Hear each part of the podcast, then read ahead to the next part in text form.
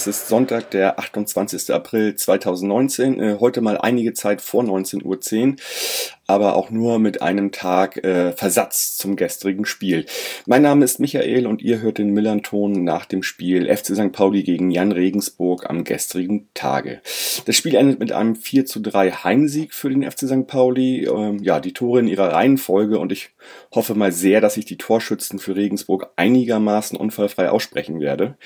Ähm, das ähm, 0 zu 1 aus unserer Sicht durch Al-Gadoui, äh, das 1 zu 1 durch äh, Diamantakos, das 1 zu 2 wieder durch Al-Gadoui, das 2 2 durch Flum, 3 2 Knoll, äh, 4 2 Miyaichi und dann nochmal der Anschlusstreffer für Regensburg in der 90. plus 5 durch Adamian. Äh, ich begrüße heute wieder Robert, den ihr bereits äh, aus dem vor dem Spielgespräch kennt.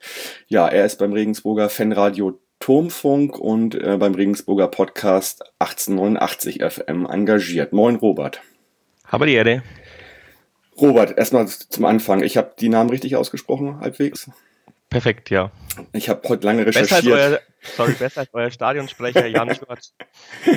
ja, äh, ist schwierig, aber wenn man da sich ein bisschen mal einhört in Videos, dann kann man das hinkriegen, glaube ich. Ähm, Robert, du warst ja im Auftrag des Vereins und für den äh, Turmfunk in Hamburg unterwegs. Ähm, ja, wie hat sich deine Fahrt nach Hamburg und der Ablauf am Spieltag bei dir gestaltet? Also ich habe ja im Vorfeld nicht ganz genau gewusst, wie es abläuft. Jetzt im Nachhinein wusste ich, weiß ich es natürlich. Ähm, äh, wir haben in Mölln übernachtet. Oh. Ja, haben uns da zwei Kästen ähm, Holsteiner und Alster gekauft ähm, und haben uns da so an diesen Stadtsee geflaggt und haben ein bisschen Fußball abends dann noch geguckt. Ja, und okay. dann sind wir am nächsten Tag, am Samstag, dann erst äh, zu euch gefahren, ans Millantor. Okay, also ihr wolltet es so lange wie möglich beschaulich lassen, sozusagen. Ja, es ist nicht immer ganz einfach, mit so einem, äh, mit 19 Leuten äh, irgendwie ja. Zimmer zu bekommen, aber Stimmt. vor allem bei euch, da muss man schon ein bisschen früher äh, das alles planen und die, ja. die Rückrunde, die letzten zehn Spieltage wurden vom DFB ja jetzt nicht so toll an, schnell, äh, ja. so zügig angesetzt, deswegen Stimmt. Aber, äh, haben mal, wir uns für die geschilderte Variante äh, entschieden. Ja, ich verstehe. Aber sag mal, wieso, wieso denn 19 Leute? Was, was ist denn das? ist ja richtig groß. Ich dachte, das wäre jetzt nur so, ein, so das Medienteam von, von Regensburg. Äh, neun bis zehn Leute, ja. Ach, neun bis zehn. Okay. Wir waren jetzt zu zehnt und ja. das ist so ungefähr der Mediendross, mit dem wir unterwegs sind, ja. Das also, ist ja recht ordentlich. Ja, so, so, hat jeder dann was zu tun und einer muss nicht drei Aufgaben gleichzeitig machen. Mhm. Ich denke, das ist, das hat sich, das hat sich ähm, angeboten. Ja. Dadurch, dass wir eben auch aus der Regionalliga kommen, ähm, sind halt auch viele noch freiwillig von früher dabei, also Live-Ticker und solche Geschichten. Also mhm. ähm, das haben, da haben wir vielleicht ein Luxusproblem äh, mit, mit also, Freiwilligarbeitern. Ich, ich, ich, glaube, auf so viel kommen wir nicht. Also wenn man das mal so hauptamtlich, die Medienabteilung bei St. Pauli sieht, müssten das so vier sein, meines Erachtens. Social Media, PR und so weiter. Und wenn man jetzt mal das Fanradio mit dazu zählen würde bei uns, AFM, das sind zwei. Also auf neun bis zehn kommen wir, glaube ich, nicht. ja. ja, wie gesagt, das ist alles äh, ja entweder Praktikanten oder freiwillig. Ähm, mhm. Hauptamtlich sind es bei uns auch nur zwei. Also ah, ja, okay. wir hauen das Geld da nicht mit beiden Händen aus, den, aus raus. Also es ist eher. ja, verstehe, okay. Und dann dann seid ihr Samstag dann, ja, logischerweise vom Mölln, das, das geht ja relativ schnell, eine, weiß ich nicht, äh, dreiviertel Stunde, eine Stunde nach Hamburg reingefahren. Ne? Ja, das ging total flott. Also ich denke sogar weniger, 40 Minuten oder so, mhm. ja. Ja. Ja, Wetter war auch sehr gut, war irgendwie angesagt für nachmittags äh, schon während des Spiels irgendwie Regen, war es dann gar nicht, war relativ warm und nett äh, eigentlich so. Ähm, hatte ich mir jetzt schon mal vorgestellt mit den, mit den, mit den Voraussagen, war, war aber dann echt ganz gut irgendwie. War dann Kaiserwetter, ja. Ja, genau. Äh, wir hatten ja im, in dem äh, vor dem Spielgespräch darüber gesprochen, dass ich ja nicht wusste, wo denn der Pressebereich äh, im Stadion ist. Du hast ihn ja gefunden anscheinend. Äh, erzähl doch mal, wie du da, wie das alles ablief im Stadion. Hm, also, ja, man kommt halt bei euch auf eurem äh, super geilen Vorplatz mit, mit den Fressbuden und alles. Mhm. Und da holt man sich dann die, die Pressekarten ab, da an dieser, an dieser Sonderkasse, da ein bisschen rechts gelegen. Mhm. Und der Presseeingang ist dann, wenn man so halb links ums Stadion rumgeht, mhm. ähm, der Eingang auch für die VIP-Leute oder für die, ja. die VIP-Bühne. Und dann spaltet sich irgendwann mal der VIP-Bereich äh, und der Pressebereich und dann ist man dann in, auf der gleichen Höhe wie die, äh, ja, wie die Business-Leute, würde ich sagen. Mhm. Ich hatte das auch bei dir gesehen, du hattest ja auf Instagram eine Story gemacht, da konnte man das ganz gut sehen. Und jetzt weiß ich das natürlich auch für die Zukunft. Es hat mich halt bisher nie wirklich interessiert, aber jetzt äh, ist mir das natürlich völlig klar, wo da die Plätze aus sind. Genau, ja, aber super geile Sicht. Also fast fast die beste Sicht äh, von den Presseplätzen. Vielleicht noch Dresden hat auch noch eine super Sicht. Mhm. Aber wir haben auch eine ganz gute Sicht, weil es genau auch auf der äh, Mittellinie ist. Aber manche Stadien, da hockt man dann schon irgendwie blöd, wie in Darmstadt oder so, ähm, wo man dann eigentlich nicht vernünftig sehen kann. Aber da siehst du wirklich perfekt. Also habt ihr gut gemacht. Ja, das ist doch gut. Äh, kann man ja auch erwarten, wenn man ein Stadion neu baut, dass man das dann irgendwie auch auf allen Ebenen äh, ganz okay macht irgendwie. Och, ich kann die Geschichte erzählen. ja. da, muss man schon, da muss man schon auch äh, innerhalb des Architektenteams lobbyieren, damit das gut läuft. Ja, ich verstehe. Okay, klar. Jo, ähm, drumherum, äh, euer, euer äh, Auswärtsblock war gut gefüllt, fand ich, äh, und war auch komplett quasi in, in voller Gänze äh, quasi geöffnet. Ne? Ähm, hast du da irgendwas gehört, wie sich das dann bei euch gestaltet hat von den Auswärtsfahrern her? Habe ich mich noch nicht großartig informiert. Ich weiß bloß, ähm, von meinem Fanclub sind wir jetzt halt nicht geschlossen gefahren. Die meisten sind mit dem Nachtzug gefahren und ähm, hat wohl sehr gut geklappt. Und mhm. waren dann noch ja, unterwegs und sind dann zum Stadion. Vereinzelt sind Leute auch noch mit dem ersten ICE gefahren und sind dann direkt mit dem Taxi zum Stadion, sonst hätte es nicht geklappt. Oha, okay. Äh, also, und viele, viele sind natürlich auch schon Freitag angereist wie wir, aber waren dann auf der Reeperbahn was wir jetzt halt eben nicht mehr gemacht haben, weil wir schon mit den ganzen Auswärtsfahrten nach Kiel in der dritten Liga auch schon übertrieben haben. jetzt, jetzt, wollen wir mal, jetzt wollten wir mal beschauliches Möllen sehen. Mal ein bisschen seriös machen. ja. Ähm, ja, äh, die Sonne stand gut, äh, dementsprechend waren noch relativ viele ähm, Herrschaften mit, mit freiem Oberkörper dabei, weil es dann wirklich warm war anscheinend. ähm, ja, und äh, als es losging, das, also kurz vorm Spiel bei uns, äh, kleine Choreo, die mich zum Schmunzeln gebracht hat. Also eine, eine große Ananas äh, zu sehen mit dem Spruch dazu, holt wenigstens die goldene Ananas. Und ich glaube, jeder hat verstanden, worum es geht. Und äh, wir wissen ja, dass wir die jetzt irgendwie dabei sind zu holen und, und ähm, jetzt mit dem Sieg da schon mal ganz gut quasi vorgelegt haben. Äh, ja, ähm, erste Halbzeit. Robert. Ähm, habt ihr ja sehr erfrischend aufgespielt und ich hatte schon wieder so ein bisschen, ein bisschen Angst um meine Mannschaft und meinen Verein. Ähm, erzähl noch mal, wieso du, wie, wie du so die erste Halbzeit wahrgenommen hast. Ja, also zum einen war ich sehr überrascht, dass beide Mannschaften sehr bissig und zweikampfhungrig quasi in die äh, reingegangen sind. Ich dachte, ähm, es gäbe erst ein großes Abtasten, weil für beide Mannschaften, wie du schon sagst, geht es ja eigentlich fast nur noch um die goldene Ananas, ähm, dass keiner ins offene Messer läuft, aber beide sind mit geflashten Zähnen aufeinander zu, deswegen wurde es so ein bisschen verfahren, finde ich. Also viele Fehlpässe, viele Zweikämpfe. Es war sehr schwer zu kommentieren, weil der Ball nie länger als zwei Sekunden bei einem Spieler war. Dann gab es immer irgendwelche kleinen Fouls. Ähm, ja, und ja. dann, also keine größeren Chancen und wir machen es halt dann mit dem ersten Sololauf von Adamian, wo man dann merkt, dass individuelle Klasse dann doch mal wichtig ist in der zweiten Liga der geht halt zur Grundlinie, flankt ihn rein, Grüttner steckt ihn durch und Gadui haut ihn rein. Ja. Ähm, habe ich aus der Situation jetzt halt nicht erwartet, dass wir da mit 1-0 in Führung geht, aber habe mich natürlich total gefreut und habe gehofft, dass es Entlastung bringt. Aber ihr habt ja dann wirklich gut dagegen gehalten und ich habe mir eigentlich erhofft, dass, dass ihr dann die Köpfe hängen lässt und sagt, oh, jetzt läuft schon wieder so falsch, äh, schlecht für uns. Also das, das sind ja auch sozusagen so die beiden Protagonisten bei euch gewesen, ne? Also Vorlagengeber und äh, Torschütze, also ähm, Adamian und ähm, Al-Gadoui fand ich sehr, sehr stark, beide. Ähm, Adamian ja, waren über, die besten am Feld, ja. Ja, Adamian überrennt Park äh, auf links und und äh, das sieht schon so ein bisschen komisch aus, aber ich fand auch, dass ähm, Hochmar nicht sehr clever verteidigt hat. Ähm, ja, der, der hätte quasi äh, da im 16er den Ball auch schon irgendwie seinen Gegenspieler auch irgendwie bisschen mehr bedrängen können. Also das sah alles viel zu einfach aus, ähm, sodass dann halt auch äh, Al-Gadoui äh, völlig frei vom Tor war, ne? das 1-0 machen kann in der 27. Ja, aber Grüttner steckt ihn da halt auch schon gut durch. Der, mhm. der, der heißt der Verteidiger völlig überrascht, dass äh, blockt ihn ja gut weg vom Tor, aber dann kommt da so ein geiler, ich weiß gar nicht, ob es mit der Hacke war, aber ja. auf jeden Fall so ein, so ein komischer Querpass.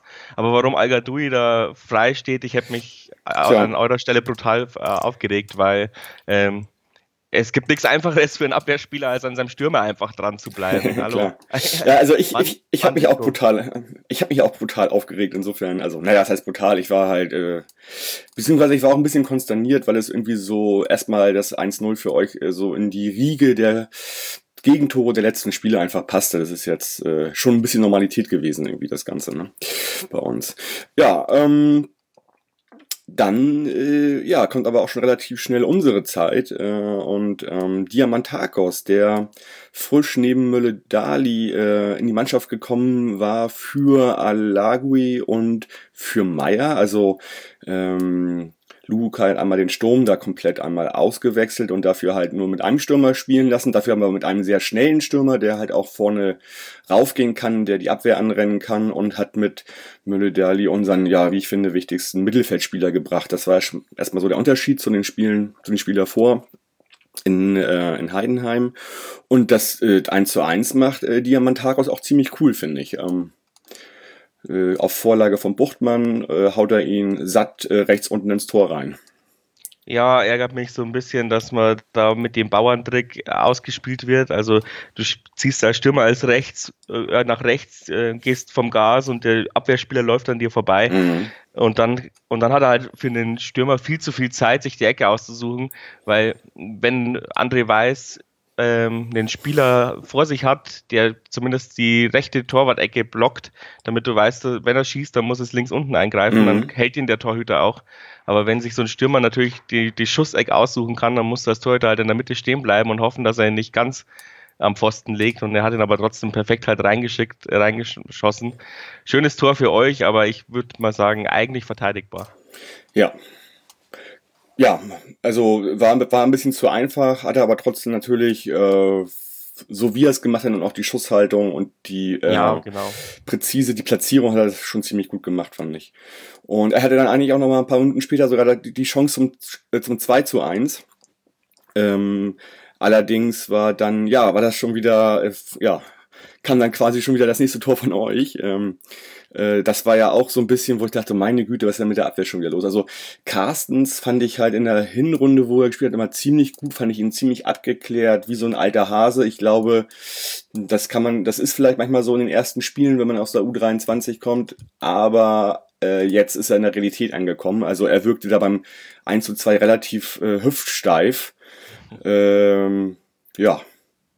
Ja, also wenn Adamian darf da nicht durchkommen. Und genau. wenn er durchkommt, muss er ihn legen. Ähm, aber wenn er eben durchkommt, dann ist es unverteidigbar, weil die Abwehr kann halt nicht auf einen ähm, draufstürmenden äh, Stürmer reagieren, der den Ball perfekt auf die Brust gelegt bekommt. Aber ja. wie gesagt, davor muss halt einfach das taktische Foul kommen.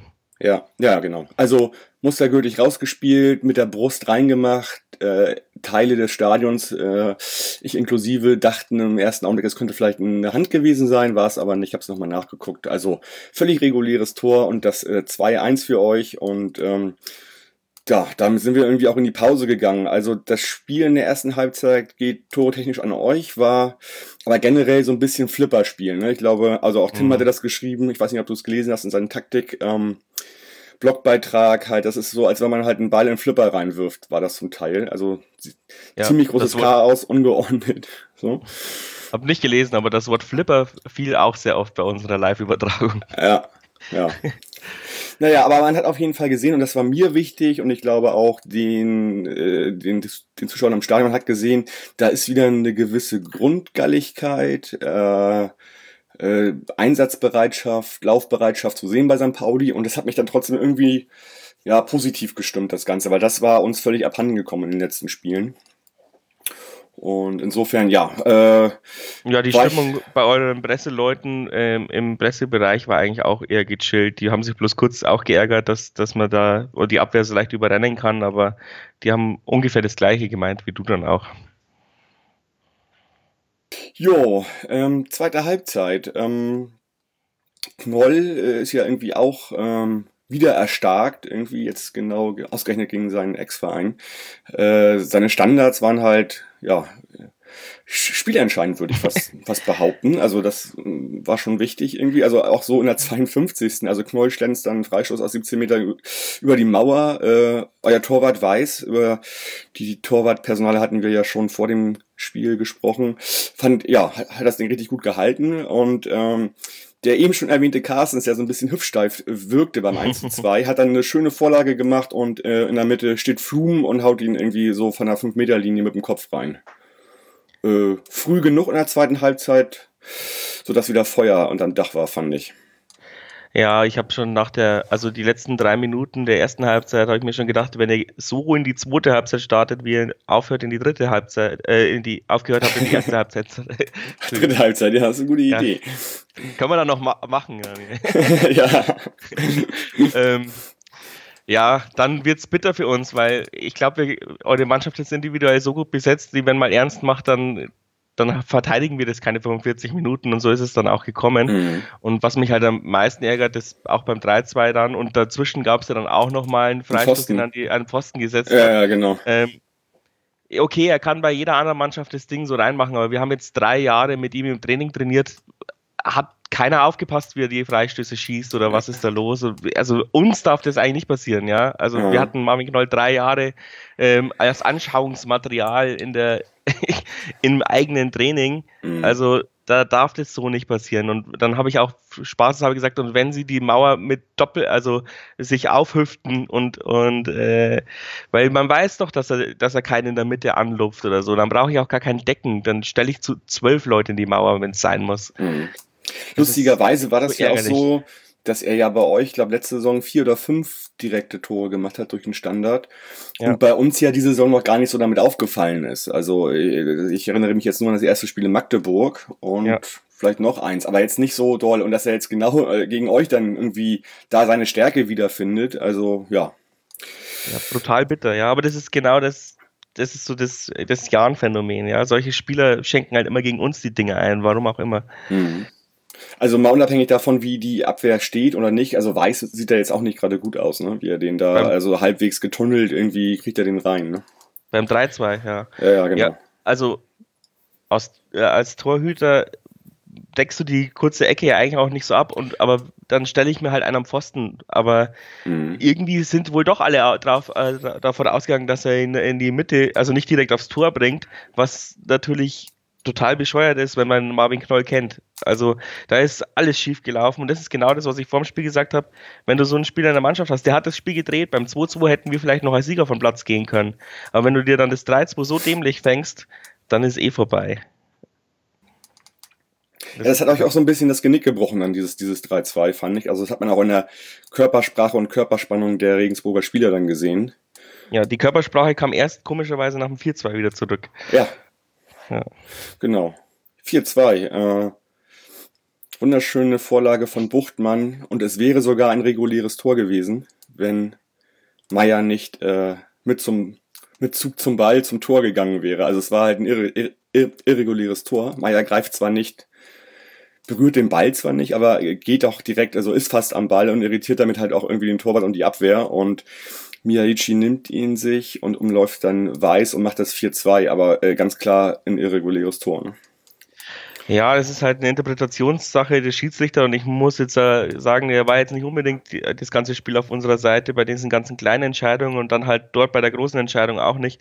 Ich glaube auch nicht, dass es bei einem, dass er es zurückgenommen hätte, wenn er einen Videobeweis hätte, weil das, das ist so eine Auslegungssache, ja, hat er mhm. eingegriffen oder nicht. So und sobald äh, irgendein Regularium nicht hundertprozentig in, äh, in den DFB-Statuten steht, sondern Auslegungssache des Schiedsrichters ist, dann behält er seine Linie bei. Mhm. Deswegen war es mir eigentlich ganz klar, dass er es nicht zurückpfeift. Ja. Ähm, ja, gut, also vielleicht äh, sehe ich das jetzt auch zu doll, aber ich hätte jetzt gesagt, also Meier ist da schon greift schon sehr zu sehr ein eigentlich in die, in die Situation. Ne? Und ja, gestern, war, in, ja, gestern ja. in der Wut habe ich gesagt, nee, die, die sprechen sich ja davor quasi noch drei Minuten ab, wer den Ball hat. Also kann auch der Abwehrspieler und der Torhüter ähm, davon ausgehen, dass nicht der Meier an den Ball geht, weil die ja davor quasi mhm. per Handzeichen entschieden haben, du gehst dran.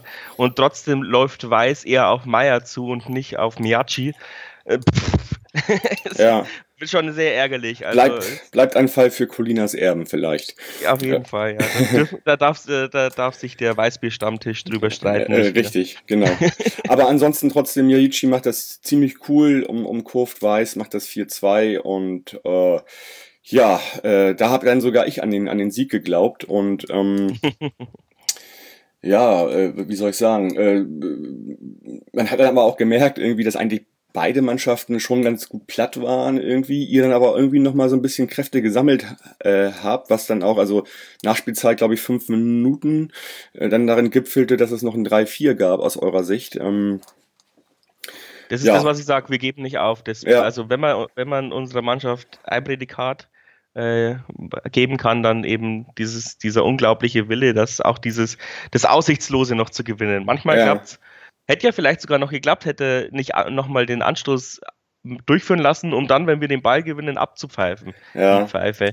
Das kennen wir aber aus dem Spiel davor gegen Duisburg. Da hatten okay. wir, also ich fand den Schiedsrichter gestern für beide Seiten auch wieder sehr schlecht. Ähm, gegen Duisburg hatten wir so einen ähnlichen Fall. Also da waren wir, glaube ich, in, das war in der ersten Halbzeit gerade am Drücker, am Drücker, am Drücker und dann pfeift er genau in einem Angriff von uns ab. Also die kennen das auch. Ich dachte jetzt nur, Mensch, jetzt haben die uns schon zwei so eine Graupen in Folge geschickt. Ähm, also ich habe das jetzt aus unserer Sicht auch so gesehen, dass mhm. auch bei uns viele Sachen irgendwie nicht nachvollziehbar waren.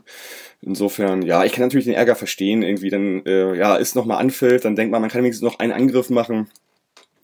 Und ich habe auch natürlich noch mal ein bisschen gezittert äh, und war halt froh, als dann äh, ja, der Abschlusspfiff äh, ertönte. Glaube ich. Aber ich verstehe halt den Gedankengang nicht. Was soll das? Dann pfeift halt ab nach dem 4-3. Mhm. Direkt, ne? Und nicht noch ja. irgendwie Anf äh, Anstoß und fünf Sekunden irgendwie. Ich lasse mir auch eingehen, wenn ihr den Ball vordrescht, ja, und dann pfeift er ab. Aber wir haben den Ball erobert und er pfeift ihn ab. Also mhm. das muss, also keine Ahnung. Ich, äh, da, äh, da würde ich jetzt, das sage ich jetzt lieber nichts, nicht, dass der DFB sich das anhört. Ja, wo du, wo du gerade sagst, Anpfiff, es gab eine Situation, da war ich gerade mal verschwunden. Ähm, das war irgendwie nach dem, nach einem Tor von euch, ich glaube nach einem 2-1. Da gab es irgendwie so ein Scharmützel beim, beim, beim Anstoß. Kannst Kann ich leider auch nicht sagen, weil da habe ich gerade mir das, äh, das Tor notiert. Okay, alles klar. Also bleibt, ja genau, also ich habe es auch nicht mitbekommen, ich habe mir das nur kurz erzählen lassen, aber überhaupt nicht genau verstanden, worum es geht. Also ich glaube, einer eurer Spieler ist zu oder ist relativ früh reingerannt und hat dann irgendwie auch jemand von uns dann gleich umgesetzt beim Anstoß, glaube ich. Also relativ motiviert war das, glaube ich. Das, das war nach dem 2-1 für euch, glaube ich, müsste das gewesen sein.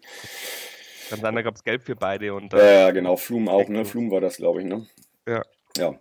Ja, ansonsten bin ich erstmal froh, dass wir mal wieder gewonnen haben. Äh, tut gut. Auch von den Zahlen her ist das relativ ungewöhnlich für St. Pauli. Also wir hatten 55% Ballbesitz, äh, eine 68-prozentige äh, Passquote, äh, ja, und auch äh, mit fast 400 Pässen, sehr viele gespielte Pässe, wesentlich mehr als ihr. Und ähm, ja, Ecken 7 zu 3 äh, ja, sah im Prinzip, also dann doch irgendwie war das wohl dann doch verdient für uns, fand ich, so wenn man jetzt mal die, die bloßen Zahlen sieht. Nach der zweiten Halbzeit dann auf jeden Fall. Ja, auf jeden Fall. Ja schon ganz gut an die Wand gespielt. Genau. Dann. Jetzt ist natürlich die große Frage, wem, wem nutzt äh, dieser Sieg? Also euch natürlich auf gar keinen Fall und auch nicht mehr. Ich habe heute gerade, oder von waren die beiden Spiele äh, Paderborn, gewinnt äh, 3-1 gegen Heidenheim, ähm, der HSV verliert bei Union Berlin. Also da oben ist nochmal richtig was los, nur dass wir da nicht mehr eingreifen werden äh, bei äh, drei ausstehenden Spielen und fünf Punkten Rückstand bei der Tor, bei der miesen Tordifferenz. Also insofern kann man sich da äh, genüsslich zurücklegen und äh, gucken, was dann noch in den nächsten drei Spieltagen passiert, finde ich. Ja, ich denke, also für uns ist es trotzdem dann, egal wie es ausgeht, ein persönlicher Abschluss. Ich glaube, der achte Platz ist wohl in Stein gemeißelt fünf Punkte Vorsprung, bessere Tordifferenz von Darmstadt. Den einen oder anderen Punkt werden wir auch holen, wenn es schlecht läuft, denke ich. Und mhm. ja, und für uns ist es ein super Platz. Und wie gesagt, wir wären dann auch nur mit 48 Punkten da gestanden und hätten auch nicht mehr oben angreifen können. Mhm. mhm. Für, beide, für beide von uns wäre es wahrscheinlich eh witzig, wenn der Hamburger SV es noch verkackt.